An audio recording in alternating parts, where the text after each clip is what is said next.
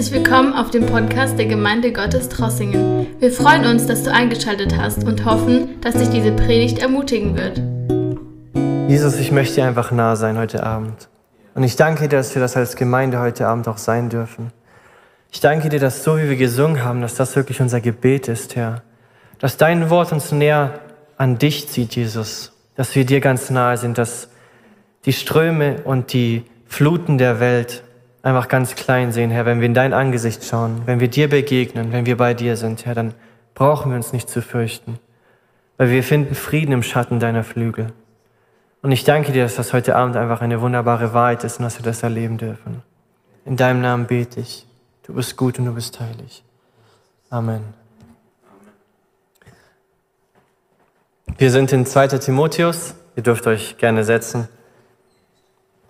Und wir sind momentan in Kapitel 2 und heute schauen wir uns die Verse 14 bis eigentlich 18 ein, an, aber dem Kontext halber lese ich noch Vers 19, weil ähm, in der neuen Genfer Übersetzung zum Beispiel, da ist dieser ganze Abschnitt dann von Vers 14 bis 19 und ich finde, der passt gut zum Kontext noch. Dann betrachten wir den aber heute nicht mehr. Die vier Verse von 14 bis 18 reichen. Erinnere die Verantwortlichen der Gemeinde immer wieder an diese Dinge. Schärfe ihnen vor Gott ein, sich nicht in Diskussionen einzulassen, bei denen nur um Worte gestritten wird. Denn es hat keinerlei positive Auswirkung und lässt nur verwirrte Zuhörer zurück. Setze alles daran, dich vor Gott als ein bewährter Mitarbeiter zu erweisen, der sich für sein Tun nicht zu schämen braucht und der die Botschaft der Wahrheit unverfälscht weitergibt. Geh dem ehrfurchtlosen Geschwätz jener Leute aus dem Weg, die alles Heilige in den Schmutz ziehen. Solche Menschen werden immer tiefer in die Gottlosigkeit versinken und was sie lehren, wird wie ein Krebsgeschwür um sich fressen.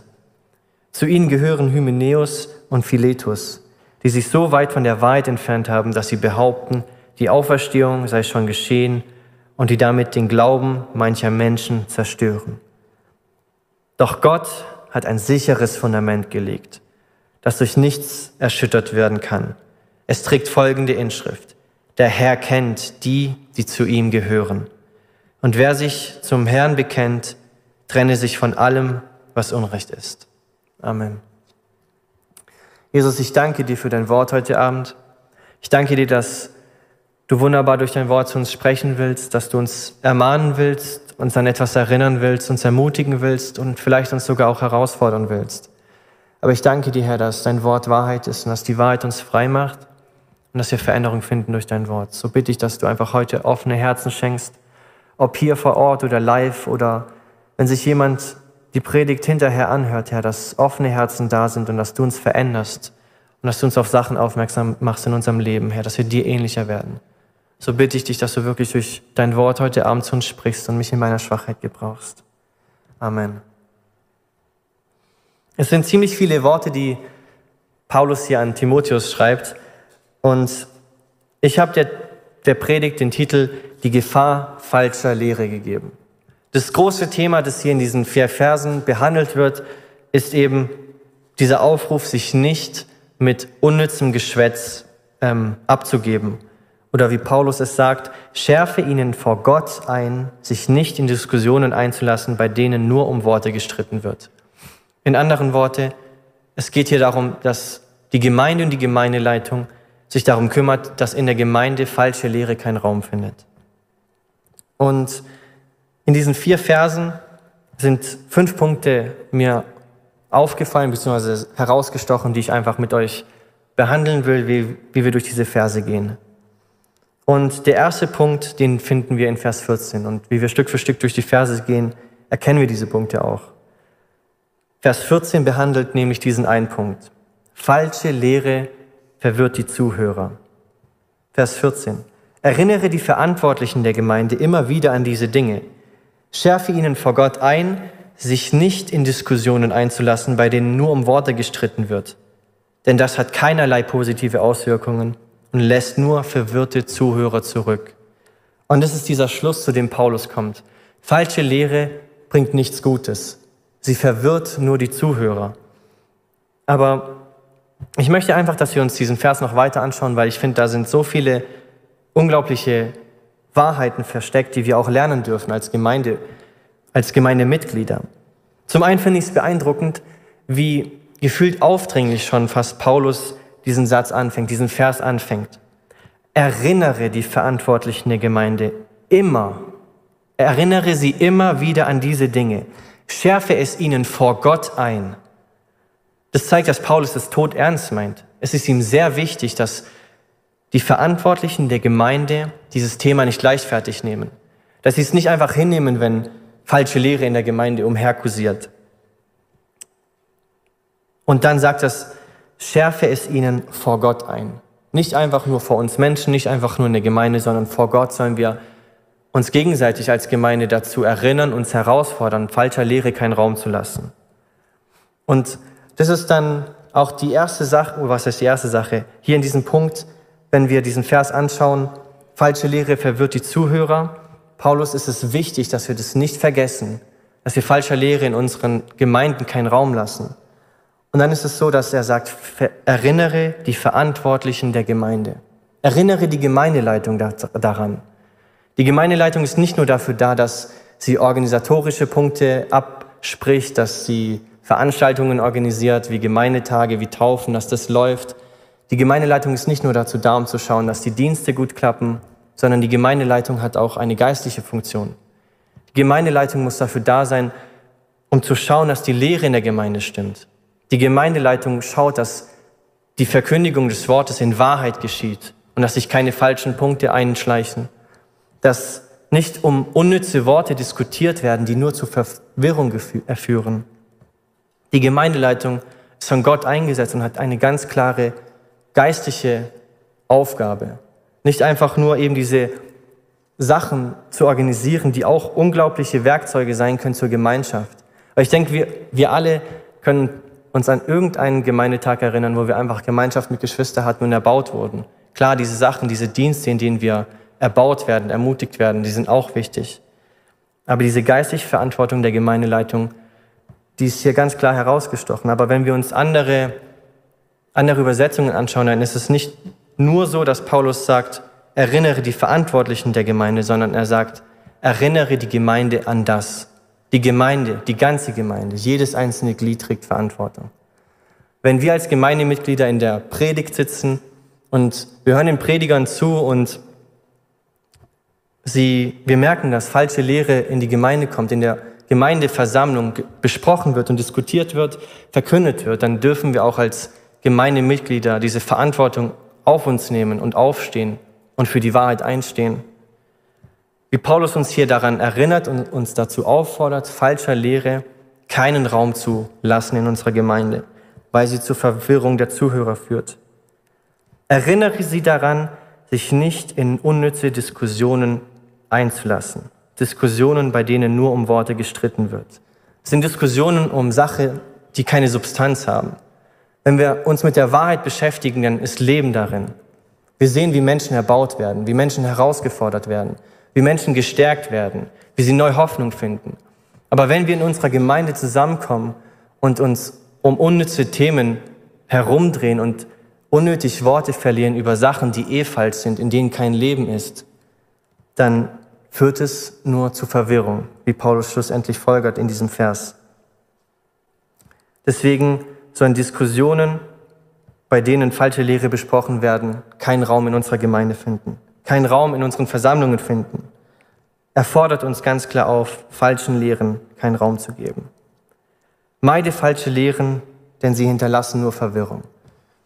Und Paulus schließt hier das, oder was heißt er schließt er erinnert Timotheus hier daran, dass indem man sich mit Unwahrheiten, mit Lügen beschäftigt, dass Christen, die sich vielleicht neu bekehrt haben und noch nicht fest sind in dem, was sie glauben, verwirrt werden, sie können zum Stolpern kommen, sie können vielleicht sogar fallen aufgrund der falschen Sachen, die in Gemeinden damals diskutiert werden. Paulus hat es bestimmt mitbekommen als ein Apostel, der Gemeinden gedient hat. Und so fordert er Timotheus heraus, es den, der ganzen Gemeinde wirklich einzutrichtern es ihnen ins Gedächtnis zu schreiben. Lasst falscher Lehre, lasst diesen unnützen Diskussionen in eurer Gemeinde keinen Raum. Vielmehr ist es so, dass wenn wir uns wirklich Zeit nehmen und in der Gemeindeversammlung diesen falschen, leeren Raum geben, dass wir unsere Kraft darin vergeuden. Unsere Zeit, die uns Gott geschenkt hat, vergeuden wir mit unnützen Sachen, die uns nicht nach vorne bringen. Wir vergeuden sie mit diesen Worten, die nur leer sind, die uns nicht nach vorne bringen, die uns nicht verändern, die uns nicht mehr von Jesus offenbaren, die uns geistlich nicht stärken. Und ich denke, so ist es wirklich ein weiser Rat von Paulus. Nicht nur eine Aufforderung, sondern ein weiser Rat in Liebe, diesen unnützen Diskussionen in der Gemeinde keinen Raum zu lassen. Und wie ich mir das so vorstelle, ist es oft, dass wenn du mit Menschen diskutierst, die ganz festgefressen in ihrer Meinung sind, dann kann die Diskussion ein, zwei, drei Stunden manchmal gehen und keiner ist einsichtig. Und die falschen Lehrer, sie denken, sie sind auf der richtigen Seite und sie geben nicht von ihrer Meinung nach. Und hier muss man schon sagen und ehrlich sein und zugeben, dass nach einer langen Diskussion, wenn man keine Lust mehr darauf hat, dass man wirklich gottgegebene Beherrschung braucht, keine Worte zu finden, die beleidigend sind oder jemanden verletzen können. Und so sehen wir auch, wenn wir in Sprüche 10, Vers 19 lesen, wo viele Worte sind, da geht es ohne Sünde nicht ab. Wer aber seine Lippen im Zaum hält, der ist klug. Und so denke ich, ist es zum einen eine Aufforderung von Paulus, um die Gemeindemitglieder zu schützen, aber auch ein Rat in Liebe und in Weisheit, weil er ganz genau weiß, dass mit Leuten, die festgefressen in dieser falschen Lehre sind, dass sie keine Einsicht zeigen werden und warum sollten wir unsere Zeit damit verschwenden? Warum sollten wir in Kauf nehmen, viele Worte zu reden, um eventuell diese, dieses Risiko einzugehen, zu sündigen, wie wir in Sprüche gelernt haben, weil wo viele Worte gesprochen werden, da geht es nicht ohne Sünde. Warum sollten wir uns in diese, dieses Risiko geben? Vielmehr denke ich, ist, ist Paulus wichtig, dass die Gemeinde die Gemeinschaft nutzt. Weil ich habe mich angefangen, wieder im Neuen Testament mit dem Johannesevangelium und Römerbrief zu beschäftigen. Und im Römerbrief habe ich diesen einen Vers gelesen, in dem ich erkannt habe, wie wichtig Paulus Gemeinschaft war. Und deswegen denke ich, wir können zum einen lernen, dass wir falscher Lehre in unserer Gemeinde keinen Raum lassen, weil falsche Lehre verwirrt die Zuhörer. Vielmehr sollen wir diese Zeit nutzen, in der wir zusammenkommen als Gemeinde, um gute Gemeinschaft zu haben. Weil in Römer 1, Vers 12 lesen wir, dass Paulus an die Gemeinde in Rom schreibt. Besser gesagt, damit wir, wenn ich bei euch bin, durch unseren Glauben gegenseitig ermutigt werden. Ich durch euch und ihr durch mich. Und es ist egal, wer wir sind, wenn wir in Gemeinschaft der Heiligen zusammenkommen, dann finden wir Ermutigung. Wenn wir mit unseren Geschwistern reden, dann finden wir Ermutigung darin. Wir teilen unsere Anliegen, wir teilen unsere Nöte, wir teilen die Sachen, die Gott uns aufs Herz gelegt hat und Vielleicht hat ein Bruder genau den gleichen Gedanken gehabt. Vielleicht hat ein Bruder genau die gleiche Not gehabt.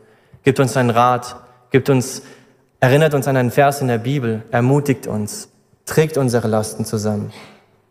Und deswegen denke ich, dass wir das auch daraus lernen können. Warum sollten wir unsere Kraft, unsere Zeit, unsere Worte damit verschwenden in unnütze Diskussionen, die ins Nichts führen?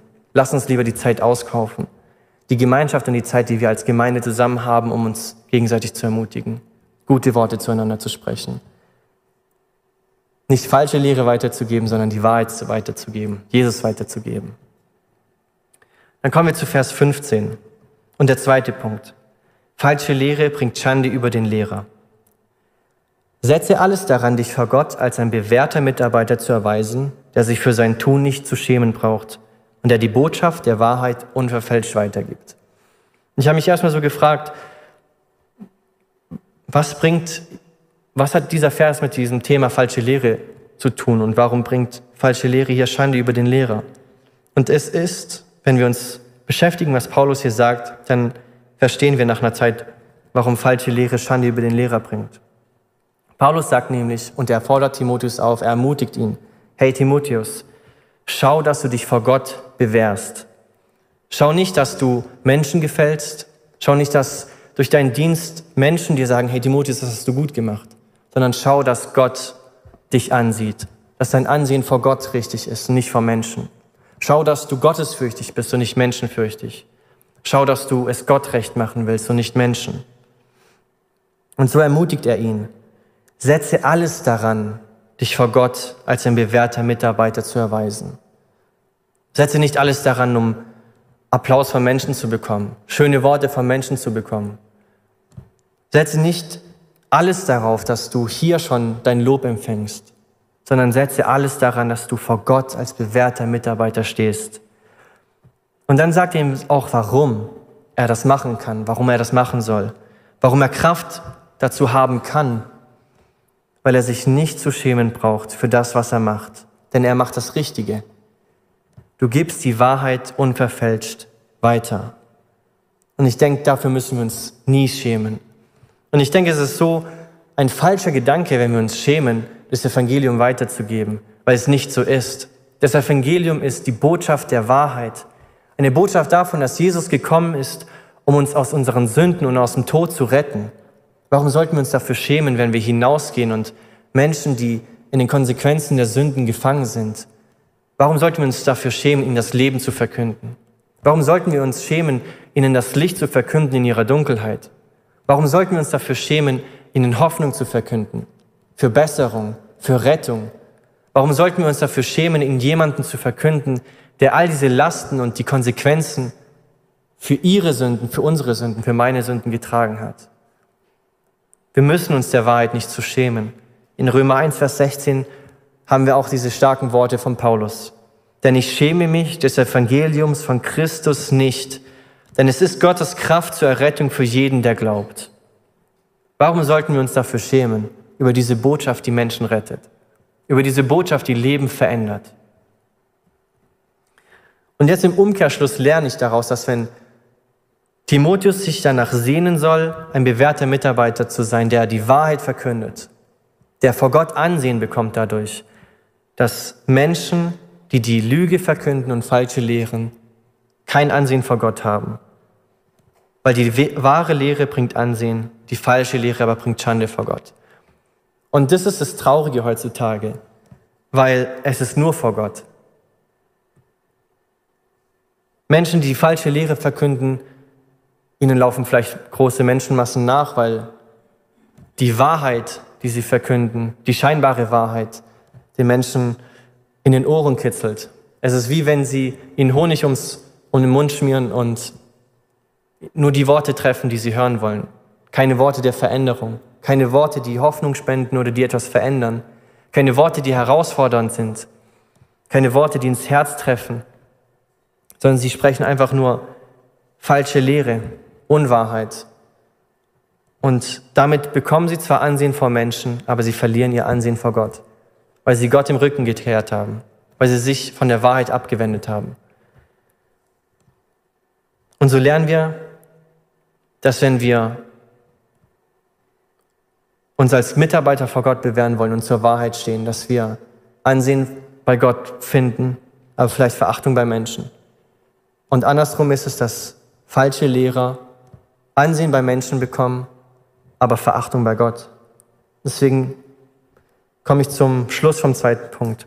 Falsche Lehre bringt Schande über den Lehrer, aber nur vor Gott, nicht vor Menschen. Dann der dritte Punkt in Vers 16. Falsche Lehre führt zu Gottlosigkeit. Vers 16. Geh dem ehrfurchtlosen Geschwätz jener Leute aus dem Weg, die alles Heilige in den Schmutz ziehen. Solche Menschen werden immer tiefer in der Gottlosigkeit versinken. Gehe dem Geschwätz aus dem Weg.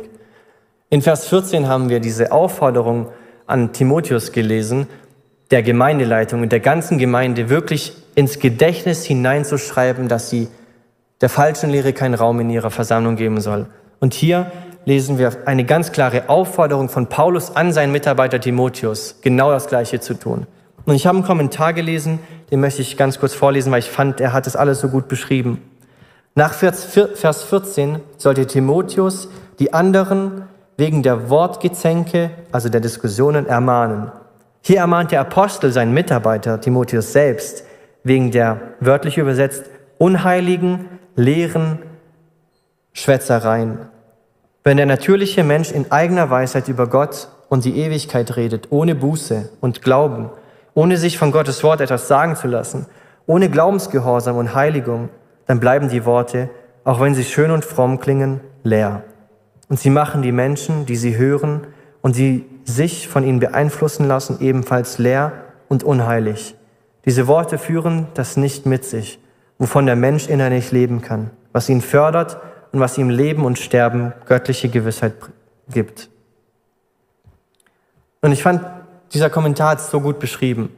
Paulus, er nimmt jetzt, weil es ihm so wichtig ist, dass in der Gemeinde falsche Lehre keinen Fuß fasst, er nimmt diese Aufforderung, dass Timotheus es der Gemeinde wirklich eintrichtern soll, dass sie sich immer daran erinnern soll, und er fordert jetzt seinen Mitarbeiter selbst auf. Lass falsche Lehre, lass dieser Unwahrheit, lass Lüge in der Gemeinde keinen Raum fassen. Geh dem Geschwätz aus dem Weg. Beschäftige dich nicht mit dieser falschen Lehre. Gebe dieser falschen Lehre keinen Raum in der Versammlung, in den Gemeinden, in denen du vielleicht dienst. Gebe dieser falschen Lehre keinen Raum in deinem Leben. Und dann sagt er, falsche Lehre zieht alles Heilige in den Schmutz. Und ich habe mich so gefragt, was kann das bedeuten oder wie kann falsche Lehre alles Heilige in den Schmutz ziehen? Zum einen, weil falsche Lehre und Unwahrheit meistens bzw. immer von Menschen kommen, die Gott nicht erkannt haben, die keine Beziehung zu ihm haben, die nicht wiedergeboren sind, die keine Veränderung des Herzens erlebt haben.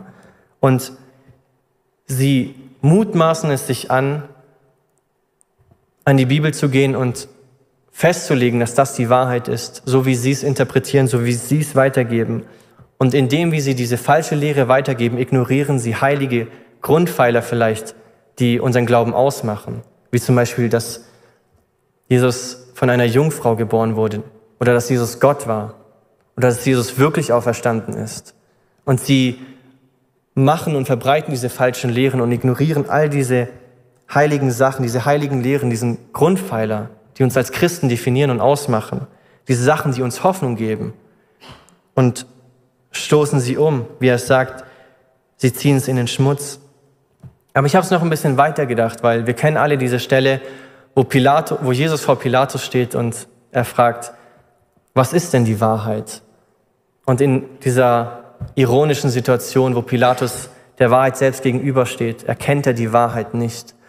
Und so denke ich, dass ihr Lehrer nicht nur alles Heilige in den Schmutz ziehen, was wir glauben, sondern sie ziehen wortwörtlich Jesus, die Wahrheit selbst in den Schmutz.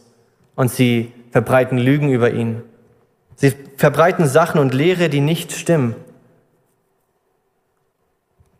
Falsche Lehre führt schlussendlich zur Gottlosigkeit. Und das erkennen wir daran, weil Menschen, die falscher Lehre folgen, nicht vom Geist Gottes gezogen werden. Sie werden nicht vom Geist Gottes geleitet. Wir, die wir wiedergeboren sind, die wir der Wahrheit folgen, die wir Jesus folgen, die unser Vertrauen in ihn gesetzt haben, die wiedergeboren sind, ein neues Herz empfangen haben. Wir lassen uns Tag für Tag von Gott leiten. Wir gehen durch unseren Alltag und wir versuchen, uns von Gott leiten zu lassen. Und Tag für Tag gehen wir durch unser Leben und wir halten Gottes Wort in unserem Herzen und wir lassen den Heiligen Geist dieses Werk der Veränderung an unserem Herzen tun, indem er uns jeden Tag mehr und mehr in das Ebenbild Jesu verwandelt, so wie wir es in Philippa 1 lesen. Denn er hat ein gutes Werk in uns angefangen und er wird es auch vollenden. Und so gehen wir als Kinder Gottes durch unser Leben und wir werden Stück für Stück Jesus ähnlicher. Aber Menschen, die die falsche Lehre verkünden und glauben, Sie werden nicht vom Geist Gottes geleitet und sie werden nicht in das Wesen Jesu verwandelt. Vielmehr sind andere Mächte im Hintergrund, die sie verführen, die sie versuchen wegzuleiten von Jesus, tiefer in die Dunkelheit. Und ich habe mich gefragt, was sind heutzutage so Lehren, die wir bei uns in der evangelikalen Welt sogar finden, die genau das alles verkörpern, diese Verwirrung, diese Gottlosigkeit, diese Schande über den Lehrer, und ich denke, ein sehr gutes Beispiel dafür wäre zum Beispiel diese, nur um es zu veranschaulichen, um die, diese Hypergrace-Bewegung.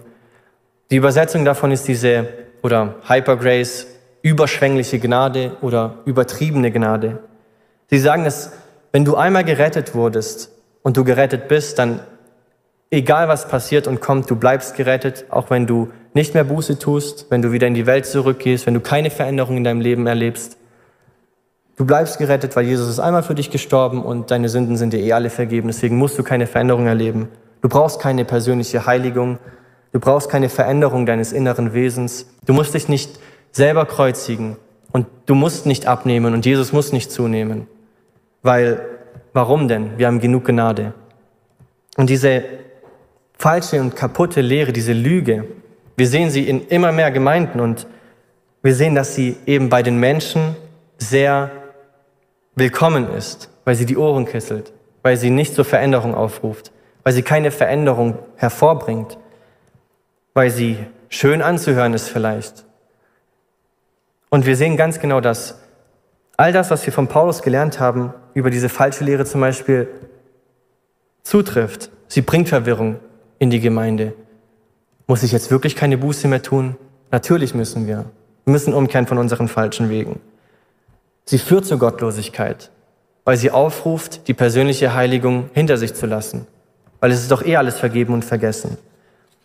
Und so sehen wir an diesem Beispiel ganz klar diese Sachen, die Paulus sagt, dass sie klar sind und dass sie selbst bei uns, vielleicht nicht hier bei uns in der Gemeinde da sind, aber in unserem Umfeld kursieren diese falschen Lehren. Und so dürfen wir uns ermutigt fühlen und auch berufen fühlen, treu der Wahrheit zu sein, wie wir es im Vers 15 lehren, äh, lernen, dass wir uns nicht dafür schämen müssen, die Wahrheit zu verkünden.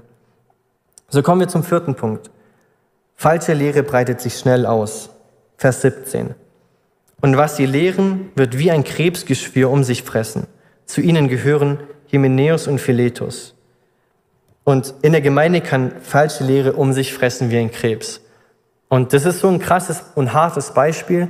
Aber wenn ich an Maurice zum Beispiel zurückdenke, meinen kleinen Bruder, der auch eben, Gott sei Dank, er hat Gnade gegeben, Krebs zweimal überstanden hat. Aber da war es auch so, dass die Ärzte nicht gesagt haben, ja, wir können noch ein bisschen warten mit der Therapie und der ganzen, dem ganzen Heilungsprozess, weil es ist eh nicht so schlimm. Nein, sofort kam der Anruf aus dem Krankenhaus, Maurice muss sofort in Behandlung gehen, es muss sofort gehandelt werden. Weil wenn man Krebs nicht direkt angreift und Veränderung oder dagegen ankämpft, dann wird es eben um sich fressen. Es wird Zerstörung bringen, es wird sogar Tod bringen schlussendlich. Und so kann falsche Lehre in der Gemeinde um sich fressen wie ein Krebs. Sie kann Schaden in der Gemeinde anrichten.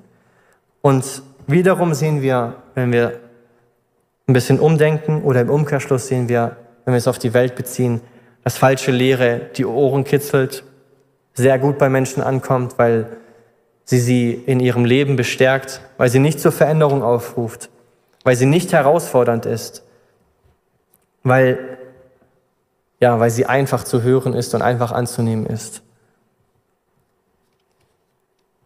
Und so kommen wir zum fünften Punkt in Vers 18. Falsche Lehre erschüttert manche im Glauben, die sich so weit von der Wahrheit entfernt haben, dass sie behaupten, die Auferstehung sei schon geschehen und die damit den Glauben mancher zerstören. Und ich finde diese Worte so, so hart sogar. Den Glauben mancher Menschen zerstören. Falsche Lehre führt nicht zu Gott. Jesus führt uns zu Gott. Die Wahrheit führt uns zu Gott. Der Heilige Geist offenbart uns durch sein Wort, was die Wahrheit ist. Und er führt uns zu Gott, er verändert uns, er beschneidet unsere Herzen. Aber falsche Lehre und die Lüge, sie entfernt uns von Gott. Sie bringt nicht Licht, sondern Dunkelheit in unser Leben, Verwirrung, so dass wir den Weg vor unseren Füßen nicht mehr sehen. Weil falsche Lehre kein Licht oder nicht unser Fußesleuchte ist, sondern das ist nur die Wahrheit, es ist Jesus. Die Wahrheit macht uns frei, die Lüge bindet uns aber. Und es ist nicht so, dass falsche Lehre offen herauskommt und ganz leicht erkennbar ist und sagt, oh, ich bin eine falsche Lehre, hier, ich möchte dich in Sünde binden und dein Leben kaputt machen. So kommt der Feind nicht, sondern es ist immer in Wahrheit verpackt.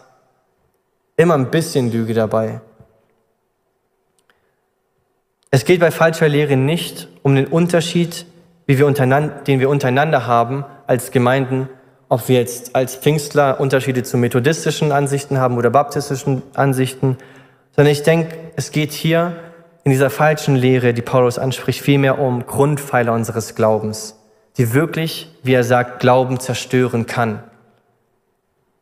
Die dazu führt, dass wenn Menschen wirklich überzeugt sind von diesen Lehren, ihnen sogar die Errettung kosten kann, weil es Lehren sind, die ganz klar gegen die Heilsgewissheit sprechen.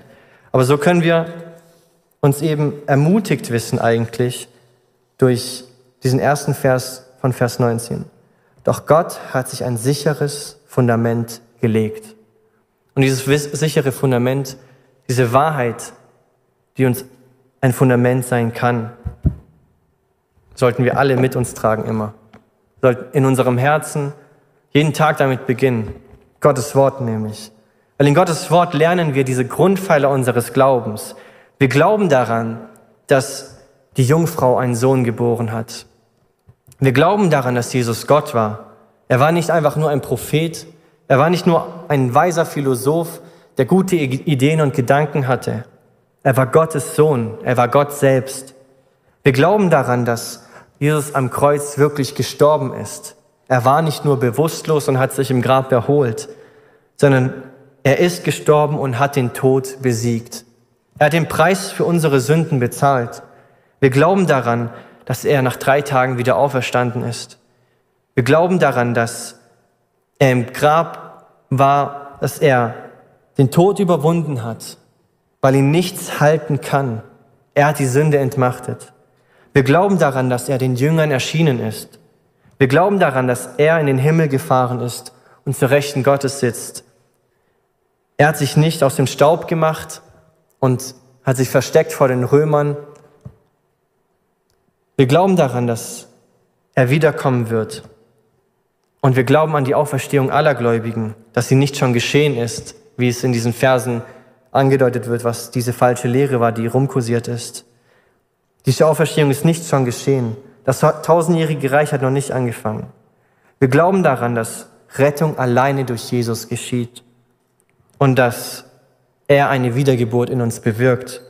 Wir werden nicht in unseren alten Wegen bleiben, wir werden nicht in unseren Sünden bleiben und diesen Sünden nachjagen, sondern es gibt keinen anderen Weg als Jesus.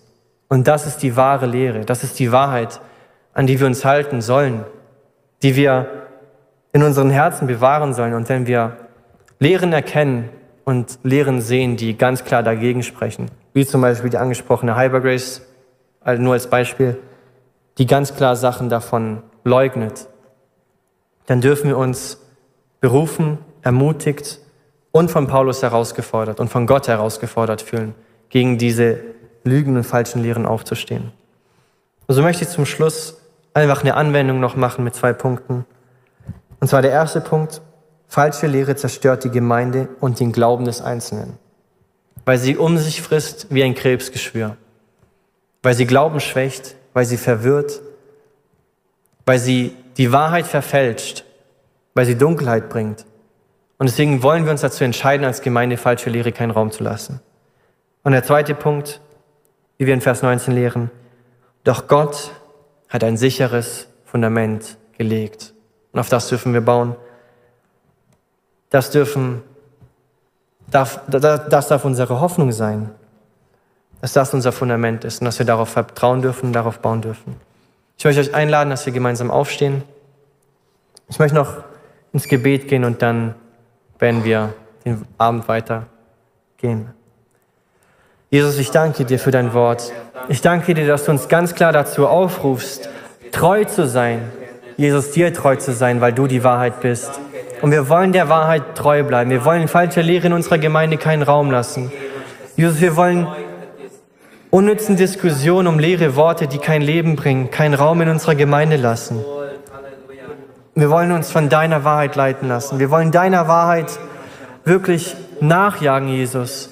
Und ich bete, dass du uns Weisheit schenkst, dass du uns Erkennung schenkst, Erkenntnis schenkst, dass du uns Kraft schenkst, Jesus, dass wenn wir wirklich falsche Lehre in unserer Gemeinde, in unseren Kleingruppen, in unseren Diensten, wo wir dienen, sehen, Herr, dass wir aufstehen und ganz klar dagegen sprechen. Jesus, wir wollen falscher Lehre keinen Raum lassen. Wir wollen dieser Verwirrung keinen Raum lassen in unserer Gemeinde. Wir wollen die Zeit, die wir gemeinsam als Gemeinde haben, viel lieber ausnutzen, um uns gegenseitig zu ermutigen, um nicht um, um unnütze Theorien und Geschwätz, um uns im Kreis zu drehen, Jesus.